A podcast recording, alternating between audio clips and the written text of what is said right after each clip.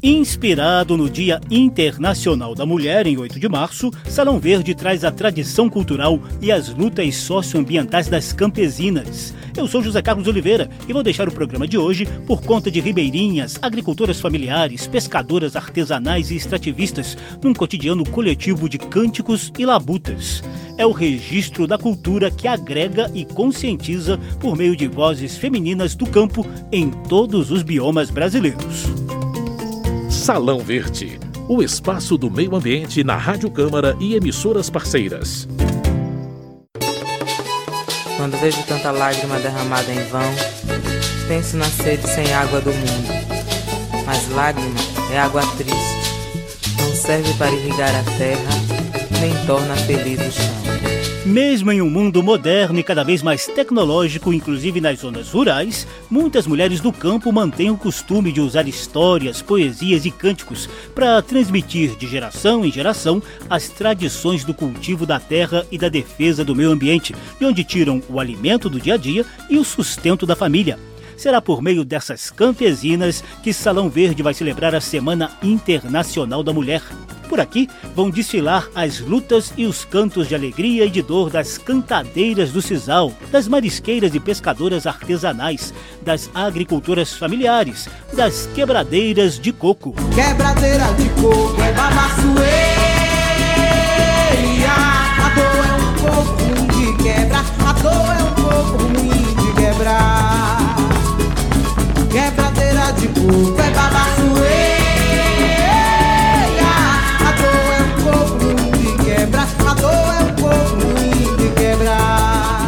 está a baiana Mariene de Castro cantando Quebradeira de Coco, composta por Rock Ferreira, para falar da tradição feminina em torno do cultivo da palmeira de babaçu, uma árvore da qual se aproveita praticamente tudo: frutos, folhas, caule, raízes e flores. É muito comum no Maranhão, Piauí, Pará, Mato Grosso e Tocantins, sobretudo nas chamadas Matas dos Cocais, uma área de transição entre floresta amazônica, cerrado e caatinga. É desse cultivo que muitas campesinas sustentam suas famílias nos rincões do país.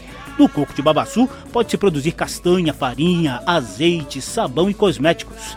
A música sempre acompanha essas mulheres, como foi registrado em um mini documentário da Comissão Pastoral da Terra. Eu amo ser quebradeira de coco, não tenho vergonha da minha profissão.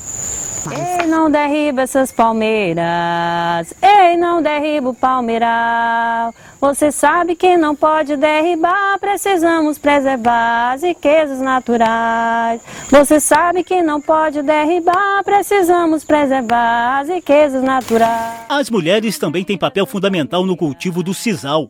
Salão Verde já fez uma edição exclusiva para mostrar como essa planta cultivada na Caatinga é importante na produção de fios de amarração, cordas, tapetes, instrumentos musicais, artesanato e por aí vai. O sisal está incorporado não só à paisagem, mas também à cultura da região de Curimataú, na Paraíba, e das cidades de Valente e Conceição do Coité, na Bahia, que juntas formam a chamada região cisaleira.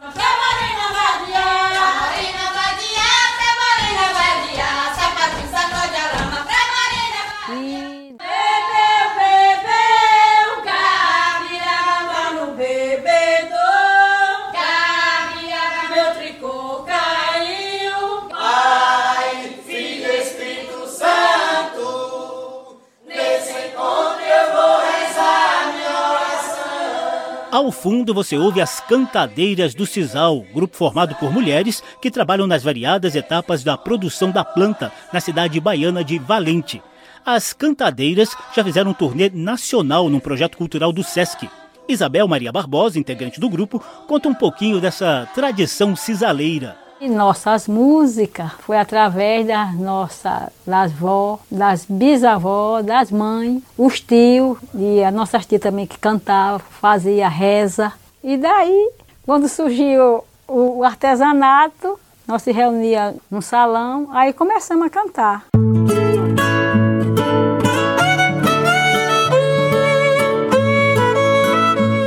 Fuçando no YouTube, encontrei essa tradição de música e cultivo agrícola rejuvenescida por Stephanie Macena, lá da cidade de Conceição do Coité, na Bahia. Ela compôs a música Menina do Cisal e convidou as amigas Ângela, Ju, Nathalie, Geniele e Andra para acompanhá-la tocando violão, violino e ukulele, um instrumento de quatro cordas semelhante ao cavaquinho. E com um detalhe especialíssimo: todos esses instrumentos foram confeccionados a partir da flecha e das fibras de sisal. Ai, que saudade de quando eu era uma menininha que brincava com sisal. Usava flecha pra fazer casinha, ter uma comidinha pra mim era essencial. Que fazia vassoura de pindoba pra eu brincar. Recentemente, cientistas nordestinos comprovaram a eficácia da parte líquida do sisal como potente inseticida no combate ao Aedes aegypti, o temido mosquito que serve de vetor para a transmissão de dengue, zika e chikungunya. Eu sou feita de laço de fibra e de pão.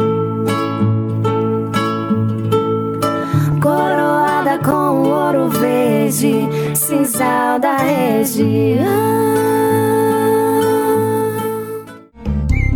Salão Verde.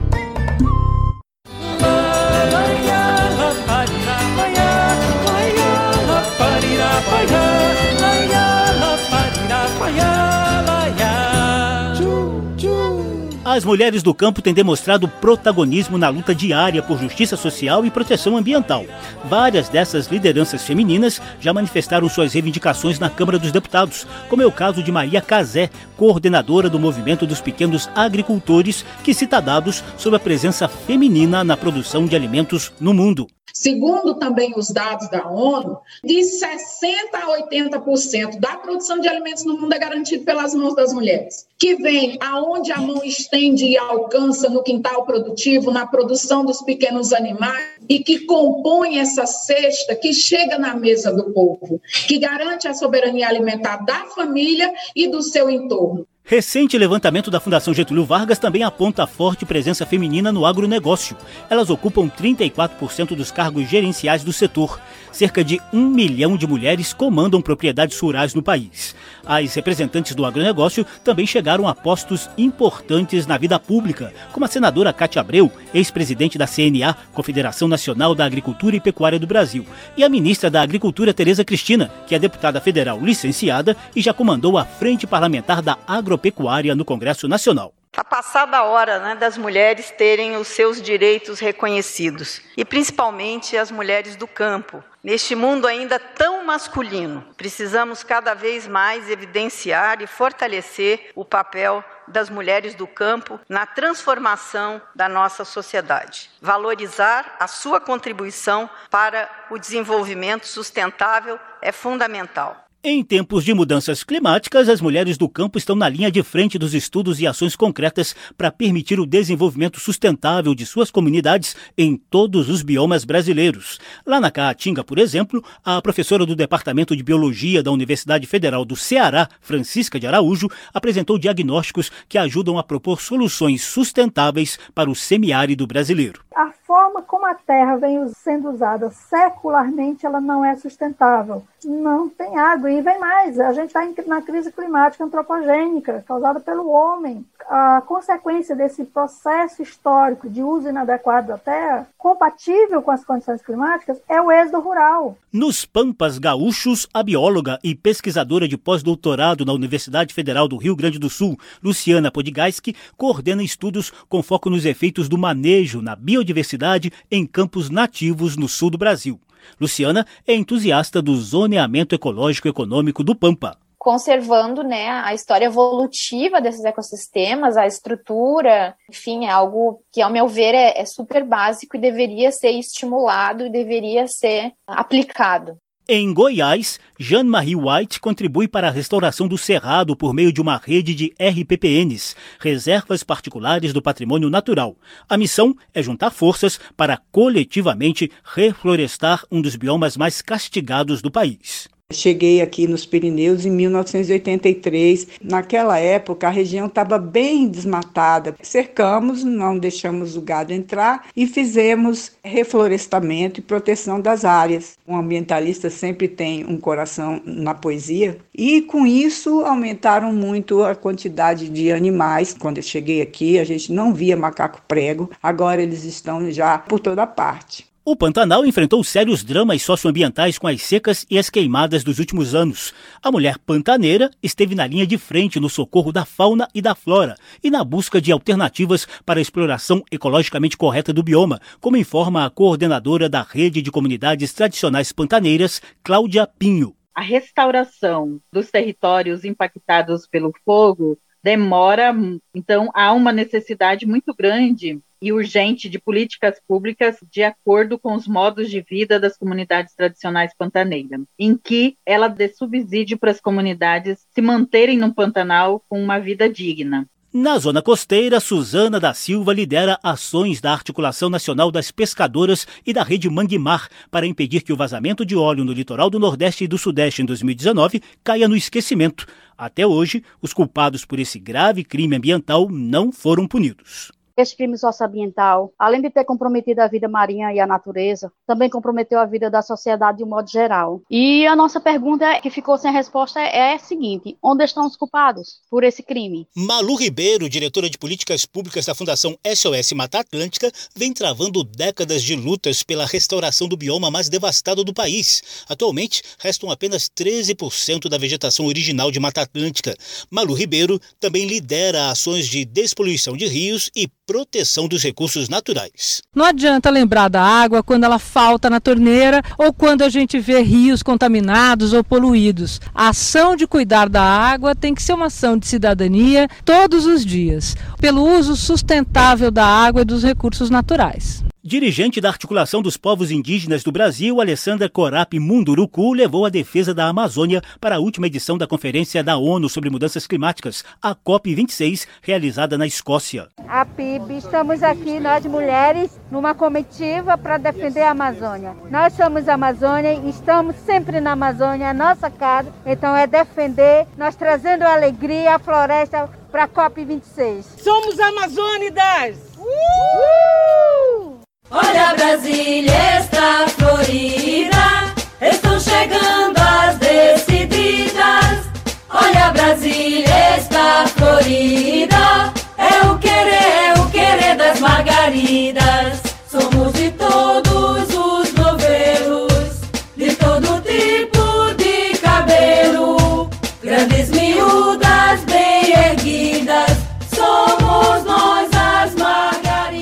Para simbolizar as milhares de mulheres que lutam diariamente na proteção da Amazônia, Salão Verde homenageia a freira norte-americana Dorothy Stang, que desde os anos 1970 atuava junto aos trabalhadores rurais do Xingu para impedir a ação de grileiros, madeireiros e latifundiários no bioma amazônico.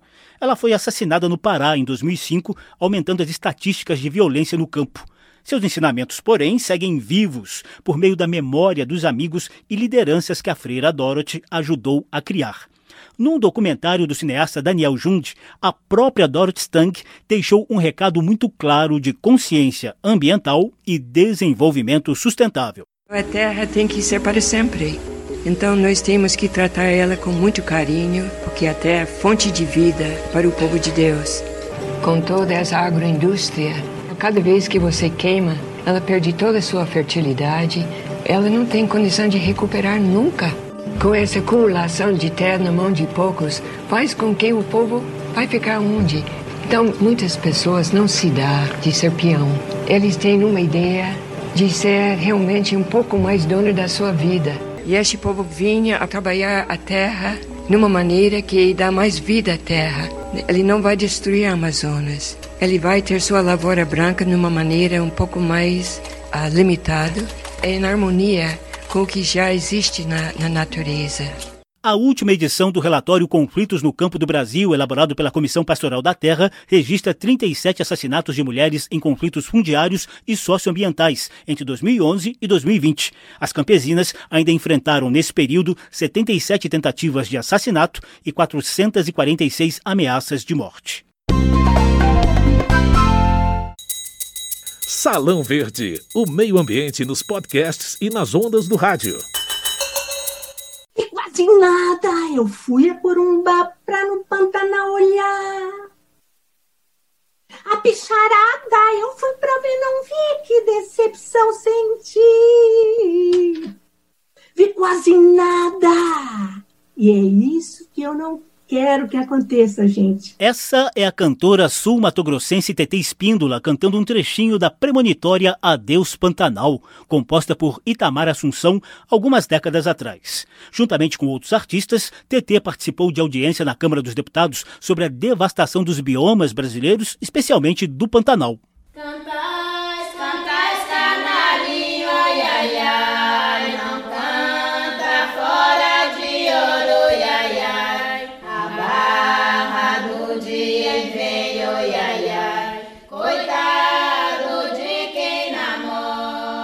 Agora ouvimos as Cantadeiras do Souza, lá do pequeno município de Jequitibá, em Minas Gerais. São músicas passadas de geração em geração para agregar famílias e comunidades em celebrações religiosas e no cultivo agrícola. Ao fundo, elas mostram um trechinho de Cantai Passarinho, tradicional cântico de exaltação à natureza. As cantadeiras do Souza foram descobertas pelo grupo Abarca em incursões pelo interior do país e com apoio da Petrobras Cultural. Violão e gaita camperiar pela querência, a voz do tempo a se espalhar por esse chão. O Pampa estampa nossa própria referência, o seu mapa é a querência do meu coração. Claro que não deixaríamos o Pampa sem representação musical no programa de hoje. Aí está a Juliana Spanevello cantando Pela Querência, presente no álbum Pampa e Flor. Juliana é figurinha carimbada nos festivais nativistas do Rio Grande do Sul desde os 12 anos de idade. E temos mais um registro de cultura que agrega e conscientiza por meio da voz das mulheres. Dessa vez, o canto vem do litoral.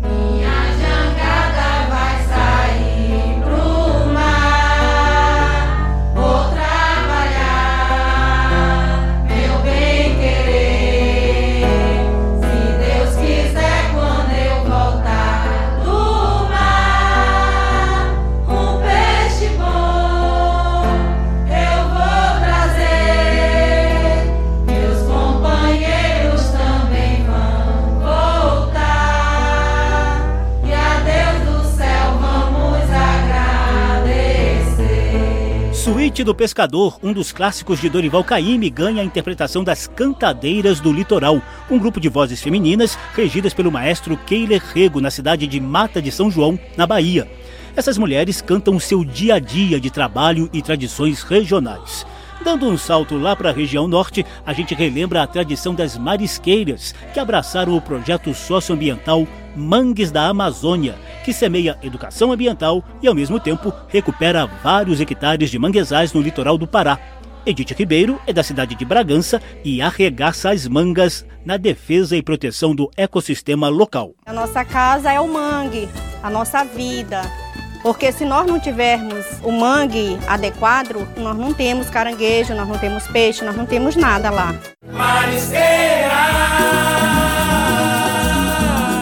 Aproveita que a maré baixou, a coroa já clareou, jangadeiro vem pro mar. Balanceada já vou, já vou, Conceição Margarida. Aí está um trechinho de Marisqueira, de Tom Barreto, com o grupo Barlavento. Marisqueira,